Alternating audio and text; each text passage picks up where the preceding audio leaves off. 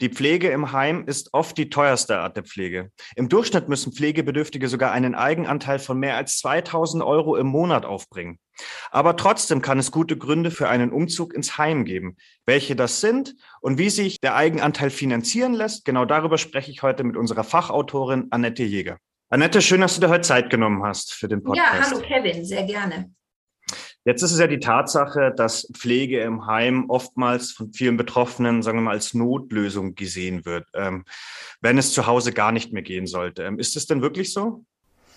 Ja, tatsächlich ist das so, dass die meisten Menschen den Wunsch haben, so lange wie möglich zu Hause wohnen zu wollen, trotz Pflegebedürftigkeit. Das sieht man daran, dass die meisten schon in Pflegegrad 3 oder sogar höher sind, wenn sie in ein Heim umziehen. Und das ist dann oft der Fall, wenn eine Demenzerkrankung fortgeschritten ist und eine Pflege zu Hause nicht mehr zu stemmen ist. Oder wenn man nach einem Krankenhausaufenthalt pflegebedürftig ist und zu Hause nicht mehr alleine klarkommt. Was viele verkennen, ist die Tatsache, dass ein Heim, so es denn gut geführt ist, auch Vorzüge hat. Also zum Beispiel gibt es eine rund um die Uhr Versorgung, was man zu Hause so nicht sicherstellen kann in den meisten Fällen. Und man ist natürlich in Geselligkeit was eine große Rolle spielt, wenn man vielleicht alleinstehend ist. Und vielleicht hat man natürlich auch gar keine Angehörigen, die man in die Pflege einbinden könnte zu Hause. Und man ist alleine auf sich gestellt, dann ist ein Heim sicher eine gute Wahl. Und zu berücksichtigen ist auch die Wohnsituation. Also nicht überall ist eine Pflege zu Hause so bequem umzusetzen, wenn zum Beispiel ein barrierefreier Umbau nicht möglich ist. Also auch dann das, ist das ein Aspekt, ähm, der für ein Heim spricht. Ich denke auch, ähm, viele ältere Menschen haben auch so ein bisschen Angst vor dem Heim, weil, äh, sagen wir mal, ähm, die Vorstellung auch eine ganz falsche ist. Jetzt sagen wir mal, für Leute, die noch nie, jetzt sagen wir mal, ein Pflegeheim besucht haben, da würde ich mir jetzt vorstellen, es ist jetzt, sagen wir mal, einfach so ein klassisches, steriles, langweiliges, sagen wir mal, Krankenhaus, das eigentlich nur auf Langzeitaufenthalt ausgerichtet ist.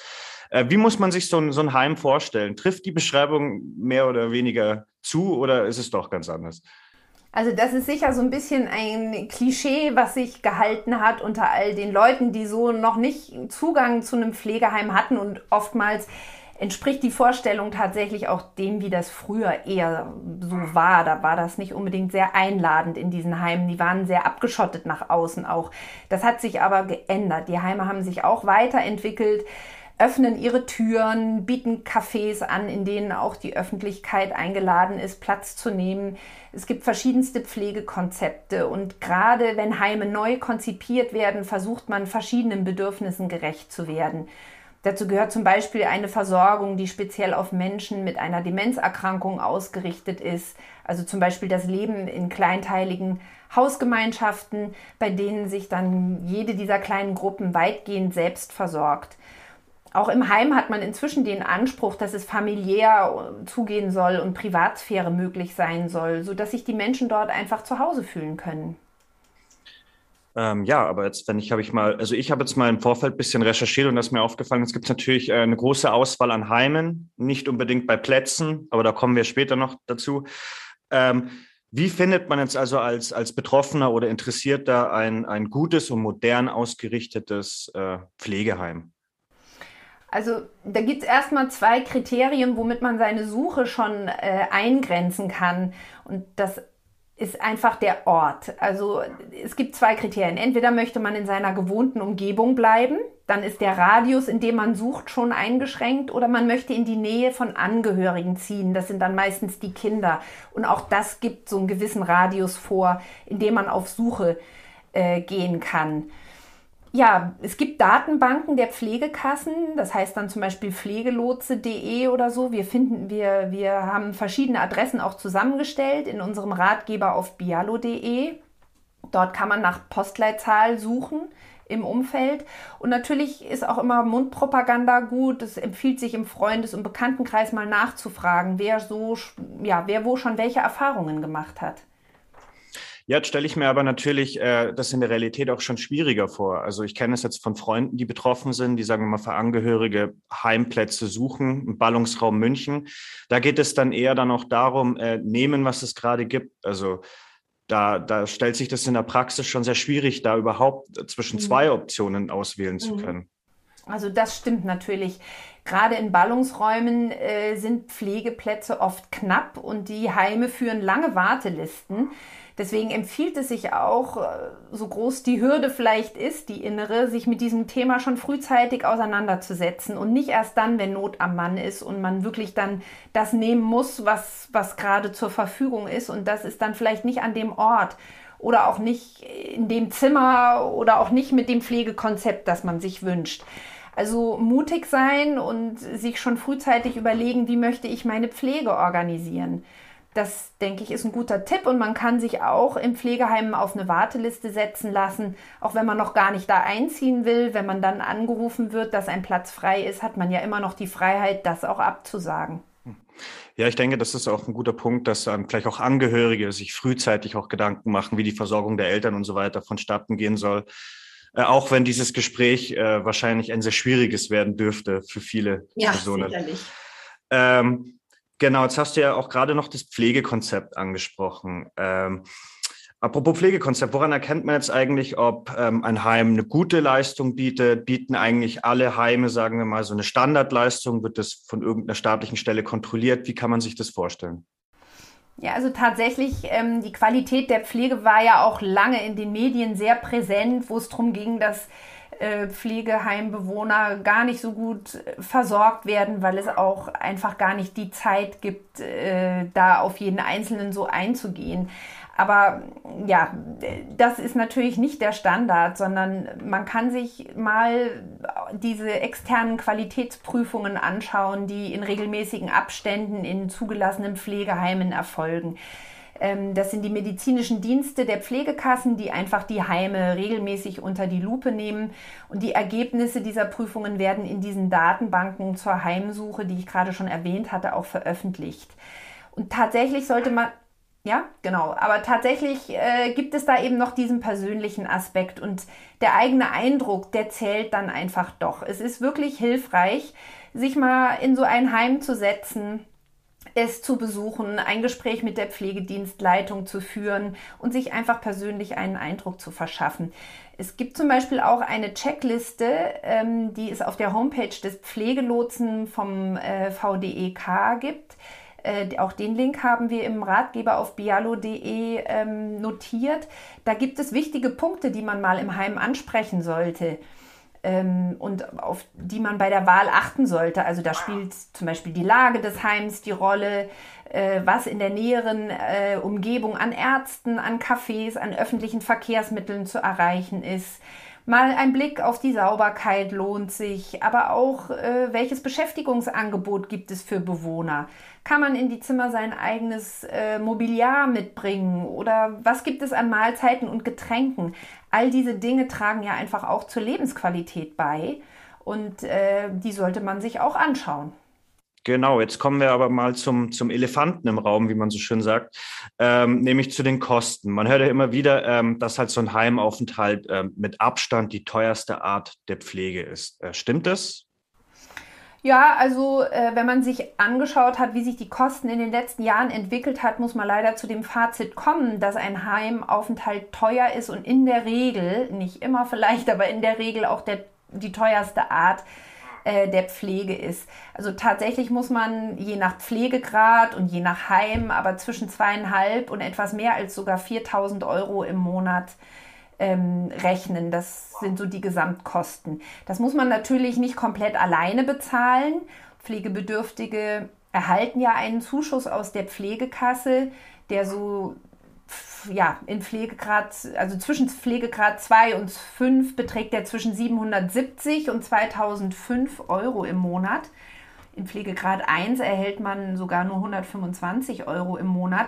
Da wird schon offensichtlich, dass dieser Zuschuss nur wirklich einen Teil der Kosten deckt. Der Eigenanteil, auf dem ein Pflegebedürftiger sitzen bleibt, der liegt dann doch meist über 2000 Euro im Monat. Ja, und das, das muss man erstmal monatlich mit der Rente reinbekommen. Ja, also äh, da, das ist eine ganz schöne Summe. Wir kommen vielleicht noch dazu, ähm, wie man das am besten finanzieren kann. Ähm, interessant ist vielleicht noch, wie sich dieser Eigenanteil zusammensetzt. Ja, genau. ähm, wenn ich da nochmal drauf eingehen darf, weil äh, da unterscheiden sich die Heime tatsächlich untereinander. Also mit diesem Zuschuss aus der Pflegekasse, da werden nur diese pflegebedingten Aufwendungen beglichen, also etwa die Betreuung und die medizinische Behandlungspflege, wie man das nennt aber eben auch nicht zu 100 Prozent. Also schon daran muss sich der Pflegebedürftige beteiligen. Und dann kommen natürlich noch für Unterkunft und Verpflegung Kosten hinzu, die muss man komplett alleine bezahlen. Und dann sind Investitionskosten und Ausbild, äh, Ausbildungsvergütung ähm, auch noch partiell zu tragen. Ja, das ist ja interessant. Investitionskosten und Ausbildungsvergütung. Das wären jetzt so als Positionen mir jetzt nicht auf dem, äh, auf dem ersten Eindruck gekommen. Was verbirgt sich dahinter? Ja, das ist nämlich wirklich ein ganzes, äh, eine ganze Summe an einzelnen Positionen. Also bei Unterkunft und Verpflegung, da kann man sich das ja noch vorstellen. Das ist quasi, sind quasi die Hotelkosten, die man fürs Wohnen bezahlen muss. Und diese Investitionskostenpauschale, damit muss man sich an Instandhaltungskosten des Heimes beteiligen. Also Kosten, die durch Umbauten oder auch Renovierungen entstehen. Also diese darf der Pflegeheimbetreiber auf die Bewohner umlegen. Und zusätzlich muss sich der Pflegebedürftige auch an den Kosten für die Ausbildung der Pflegekräfte beteiligen. Wichtig zu wissen ist aber, dass der Eigenanteil für die Pflege, die Betreuung, die medizinische Behandlungspflege und die Ausbildung von den Pflegekräften für alle Bewohner in einer Einrichtung in den Pflegegraden 2 bis 5 gleich hoch ist. Also das ist dieser sogenannte einrichtungseinheitliche Eigenanteil, der pauschal pro Einrichtung äh, gilt. Also das ist nur Pflegegrad 1 bildet hier eine Ausnahme, da ist dieser Anteil noch deutlich höher, weil man ja ähm, gar keine Zuschüsse aus der Pflegekasse bekommt. Diese Investitionskostenpauschale dagegen, die kann variieren, weil die hängt noch ein bisschen davon ab, ob man ein Einzelzimmer belegt oder ein Doppelzimmer, ein kleines oder ein großes Zimmer. Ähm, ja, und da für den Kostenvergleich auch muss man wissen, dass der gesamte Eigenanteil, also in dem auch jetzt die Investitionskostenpauschale noch eingerichtet ist, äh, schon dazu gerechnet ist, dass die von Heim zu Heim variiert. Also es kann jetzt sein, dass eine Einrichtung im Nachbarort einen ganz anderen Eigenanteil erhebt als, äh, ja, als die hiesige, die man vor Ort hat. Also es lohnt sich einfach ein Kostenvergleich. Und im Durchschnitt muss man davon ausgehen, 2100 Euro im Monat ähm, muss man aufbringen, plus diese Ausbildungsumlage, die da noch nicht eingerechnet ist, äh, die beträgt je nach Bundesland so ungefähr vielleicht zwei Euro pro Tag oder eben auch deutlich mehr. Ja, also das zeigt ja, dass sich da, wie du schon gesagt hast, also vergleichen und sich Kostenangebote machen lassen, das lohnt sich auf alle Fälle, wenn man natürlich die Auswahl hat und es genügend freie Plätze gibt. Ähm, da hätte ich noch eine Zwischenfrage. Ähm, kann man da zu den Kosten auch äh, vielleicht so pauschal was sagen? Ist es, sagen wir mal, in, in Städten natürlich, wo die Plätze auch rar sind, auch teurer? Als jetzt ja. sagen, also kann sich natürlich dann vielleicht auch der Blick, sagen wir mal, ins städtische Umland durchaus lohnen. Ja, also auf, auf jeden Fall. Äh, Umland kann sich lohnen, ist aber nicht unbedingt nur das einzige Kriterium, dass es da günstiger ist. Vielmehr lässt sich Deutschland eher in Ost und West teilen. Also bei diesen, Durch bei diesen Erhebungen hat sich gezeigt, dass in den, in den Heimen im Osten Deutschlands ähm, tatsächlich weniger zu bezahlen ist als im Westen. Also in Sachsen-Anhalt zum Beispiel liegt der durchschnittliche Eigenanteil bei rund 1500 Euro im Monat, während er in Nordrhein-Westfalen äh, mit fast 2500 Euro Eigenanteil äh, gleich mal den teuersten Eigenanteil im ganzen Bundesdurchschnitt äh, markiert. Ähm, was man vielleicht auch noch bedenken sollte, es gibt darüber hinaus auch noch Zusatzleistungen, die noch obendrein Kosten verursachen, wenn man zum Beispiel jetzt ein Einzelzimmer wünscht oder äh, andere Komfortleistungen in Anspruch nimmt. Zum Beispiel, wenn es Nutzungen von Gemeinschaftsräumen gibt, die man zu privaten, die zu privaten Zwecken zu nutzen sind. Das muss alles separat bezahlt werden. Es empfiehlt sich wirklich, wenn man sich ein Heim angeschaut hat und man möchte da einziehen, dass man sich wirklich wie eine Art Kostenvoranschlag ja. äh, vorlegen lässt, damit man, wo alle Positionen aufgeführt sind, für maximale Transparenz einfach. Also es ist auf alle Fälle, ähm, egal, glaube ich, in welche, welche Region man sich entscheidet, äh, massive Kosten, die da auf die Betroffenen oder die Betroffenen zukommen. Ähm, jetzt soll es aber ähm, ab nächstem Jahr, ab 2022, ja einen Zuschuss zum Eigenanteil geben. Äh, wird der nicht äh, eine gewisse Entlastung bringen? Ja, das klingt zunächst so. Ähm, es gibt einen Zuschuss, allerdings nur zu diesem einrichtungseinheitlichen Eigenanteil. Der betrifft jetzt zum Beispiel nicht die Investitionskosten, die muss man nach wie vor alleine bezahlen. Dieser Zuschuss, der ist gestaffelt. Ähm, Im ersten Jahr eines Heimaufenthalts gibt es 5%, im zweiten Jahr 25% und im dritten Jahr 45% und ja, im vierten Jahr sogar 70% Zuschuss. Allerdings muss man bedenken, dass die meisten Bewohner eines Heims das vierte Jahr gar nicht erleben. Das sagt die Statistik. Sehr viele versterben im, äh, im ersten oder zweiten Jahr und kommen quasi gar nicht in den Genuss dieses Zuschusses. Ähm, es gibt auch viel Kritik an diesem Zuschuss. Also Verbraucherschützer kritisieren, dass der Zuschuss keine wirkliche Entlastung darstellt. Also Zudem wird dieser, also das liegt auch daran, dass dieser Eigenanteil kontinuierlich weiter ansteigen wird und insofern äh, ist die Reform gerade mal ein Zeitgewinn, ähm, weil in ein paar Jahren der Eigenanteil schon wieder so hoch ist äh, wie der Zuschuss ähm, vorher einem, ja.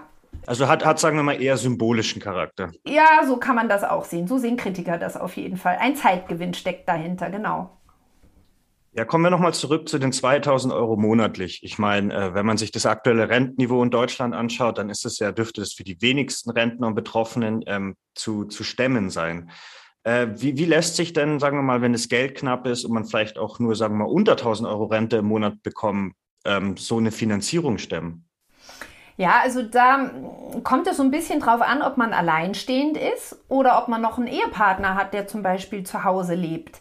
Wenn man alleinstehend ist, dann sieht die Sache schon besser aus, weil man spart sich ja auch Kosten, dadurch, dass man im Heim lebt. Also ein Heim ist einfach eine Vollversorgung. Das heißt, dass es fallen keine Mietkosten an und eigentlich auch keine Kosten mehr für den täglichen Lebensbedarf. Das heißt, man kann wirklich ähm, seine gesetzliche Rente in vollem Umfang ähm, einbringen. Und natürlich auch, ja, sollte man Einkünfte aus anderen Quellen haben, erspartes Vermögen oder Einkünfte aus einer Vermietung oder so, dann kann man das da natürlich einbringen. Wenn das so nicht ist, weil man noch einen Partner hat, der in der gemeinsamen Wohnung bleibt, dann kann es wirklich, ähm, dann kann es wirklich eng werden. Das heißt aber nicht, dass man deswegen nicht im Pflegeheim wohnen kann, sondern das möchte ich auch noch betonen, wenn man die Kosten nicht allein tragen kann, dann kommt natürlich der Sozialhilfeträger dafür auf. Da muss man aber einen Antrag stellen. Das betrifft sogar die meisten Pflegeheime, also nicht die meisten, aber ein Drittel der Pflegeheimbewohner ist wirklich auf Sozialhilfe angewiesen, um die Heimkosten zu bezahlen. Genau. Also Voraussetzung dafür ist, äh, dass man sein vorhandenes Vermögen bis zu einer Grenze von 5000 Euro bei Alleinstehenden und sogar 10.000 Euro bei Verheirateten aufgebraucht hat. Und natürlich wird auch geprüft, ob Kinder zum Unterhalt verpflichtet ja, werden. Ja, genau. Das, das, ähm, das wäre jetzt meine nächste Frage gewesen. Ähm, wie, wie läuft das denn genau ab? Sagen wir mal, die Eltern oder Vater, Mutter, die müssen jetzt ins Heim, sie können nicht mehr alleine leben. Äh, aber die Rente reicht nicht, äh, kann die Kosten jetzt nicht decken. Ähm, werden da auch die Kinder, sagen wir mal, dann kontaktiert? Müssten die dann auch für einen gewissen Teil aufkommen? Genau, also das macht nicht das Pflegeheim, sondern wenn man die Kosten nicht bezahlen äh, kann, also nicht aus der Rente decken kann oder aus dem eigenen Vermögen, stellt man einen Antrag beim Sozialhilfeträger und der begleicht die Heimkosten. Und dieser Sozialhilfeträger, der wird allerdings auch prüfen, ob es da Kinder gibt, die zum Elternunterhalt verpflichtet werden können. Da muss man jetzt aber auch keine Panik haben, denn seit dem 1. Januar 2020 gilt das Angehörigenentlastungsgesetz. Demnach sind Kinder nur noch dann zu einem Unterhalt gegenüber ihren Eltern verpflichtet, wenn sie über 100.000 Euro Jahresbruttoeinkommen haben. Also das ist dann auch schon eine ganze, äh, ja, eine so, ganz schöne Summe. Und eventuell vorhandenes Vermögen der Kinder spielt dabei keine Rolle. Also ob die jetzt in einer eigenen Immobilie wohnen oder viel Erspartes auf dem Konto haben, wird dabei nicht eingerechnet. Also zugrunde gelegt wird das Einkommen des Kindes und auch nicht des Ehepartners. Also äh, wenn die Tochter, also der Schwiegersohn oder Schwiegertochter, die werden nicht äh, herangezogen zur Finanzierung. Und gibt es jetzt Geschwister, also mehrere Kinder, dann ist einfach ausschlaggebend, äh, ob sie mehr als 100.000 Euro im Jahr verdienen. Und wenn das so ist, dass zwei davon mehr als 100.000 Euro verdienen, dann kann es sein, dass der Unterhalt einfach anteilsmäßig äh, unter den Geschwistern aufgeteilt werden, wenn sie über dieser Verdienstgrenze liegen. Das ist interessant, das mit den 100.000 Euro. Das, damit hätte ich jetzt nicht gerechnet, dass da die Freigrenze äh, gut, wird man auch drüber streiten können, sagen wir mal jetzt auf, beim ersten Hören, sagen wir mal, sehr großzügig klingt. Äh, wie war das äh, vor dem 1.1.2020? Wie waren da die ja, also Freibeträge? Also, Nur aus Interesse. Genau, also wie hoch die Freibeträge genau waren, habe ich jetzt nicht mehr im Kopf, aber sie waren äh, deutlich niedriger, sodass einfach sehr viel mehr Kinder tatsächlich verpflichtet waren, ähm, diesen Elternunterhalt zu leisten. Allerdings wurden auch vorher schon immer, ähm, spielte nur das Einkommen des Kindes eine Rolle und auch nicht äh, von Schwiegerkindern. Genau, und ich nehme auch an, dass dann zum Beispiel auch solche Vermögenswerte wie Immobilien natürlich dann auch, sagen wir mal, unter den Hammer oder zum Verkauf stehen sollten, um, um also um die Kosten dann fürs Heim zu begleichen? Also das kommt drauf an. Ähm, wenn das eine Immobilie ist, in der der Pflegebedürftige gelebt hat, alleine und er zieht um ins Pflegeheim, dann kann, ist das durchaus wahrscheinlich, dass diese Immobilie verkauft werden muss, um die Pflegeheimkosten zu begleichen. Wenn da allerdings noch ein Ehepartner drin lebt, dann ist das in der Regel nicht der Fall, weil ähm, der muss ja auch noch ein Dach über dem Kopf haben. Das stimmt, aber es ist ein interessanter Aspekt, okay. Ja, vielleicht, ähm, mir fällt gerade noch ähm, mir fällt gerade noch was zu dieser Sozialhilfe ein. Also das heißt übrigens nicht, wenn man Sozialhilfe bekommt oder wenn zum Beispiel nach fünf Jahren Pflegeheimaufenthalt das eigene Vermögen aufgebraucht ist und dann muss man Sozialhilfe beantragen. Das kann ja durchaus auch der Fall sein, dass das erstmal reicht und erst im Laufe der Zeit äh, die Kosten nicht mehr zu decken sind, dann heißt das nicht, dass man deshalb in ein günstigeres Heim umziehen muss ah, okay, oder so. Nee, also es kann allerdings sein, wenn man sich vorher viele Komfortleistungen gegönnt hat, dass diese sicherlich wegfallen. Und äh, möglicherweise könnte auch ein Einzelzimmer wegfallen, aber das ist dann eine Einzelfallentscheidung. Also man wird jetzt quasi nicht entwurzelt, um dann zum billigsten Anbieter quasi. Nein, also okay. genau. Das Wohl des Pflegebedürftigen steht schon noch im Mittelpunkt dabei. Das ist doch ein schönes Schlusswort. Dann hoffen wir doch mal, dass es bei der Politik auch so ankommt. genau. Ähm, in diesem Sinne, äh, vielen Dank, äh, Annette, für das nette Gespräch heute. Bitte gerne. Ich danke auch. So, das war's doch schon wieder für diese Ausgabe. Den Link zum ganzen Ratgeber gibt es wie immer unten in der Beschreibung. Der Klick lohnt sich diesmal besonders, denn wir haben natürlich alle Suchportale und alle relevanten Seiten zum Thema Pflegeheim auch in unserem Text verlinkt. Äh, nächste Woche geht es um Existenzgründungen, wie ihr euch am besten gründen könnt und wie ihr das am besten auch finanziert. Darüber werde ich mit unserem Autor Manfred Fischer sprechen. In diesem Sinne, vielen Dank für eure Aufmerksamkeit. Bis zum nächsten Mal.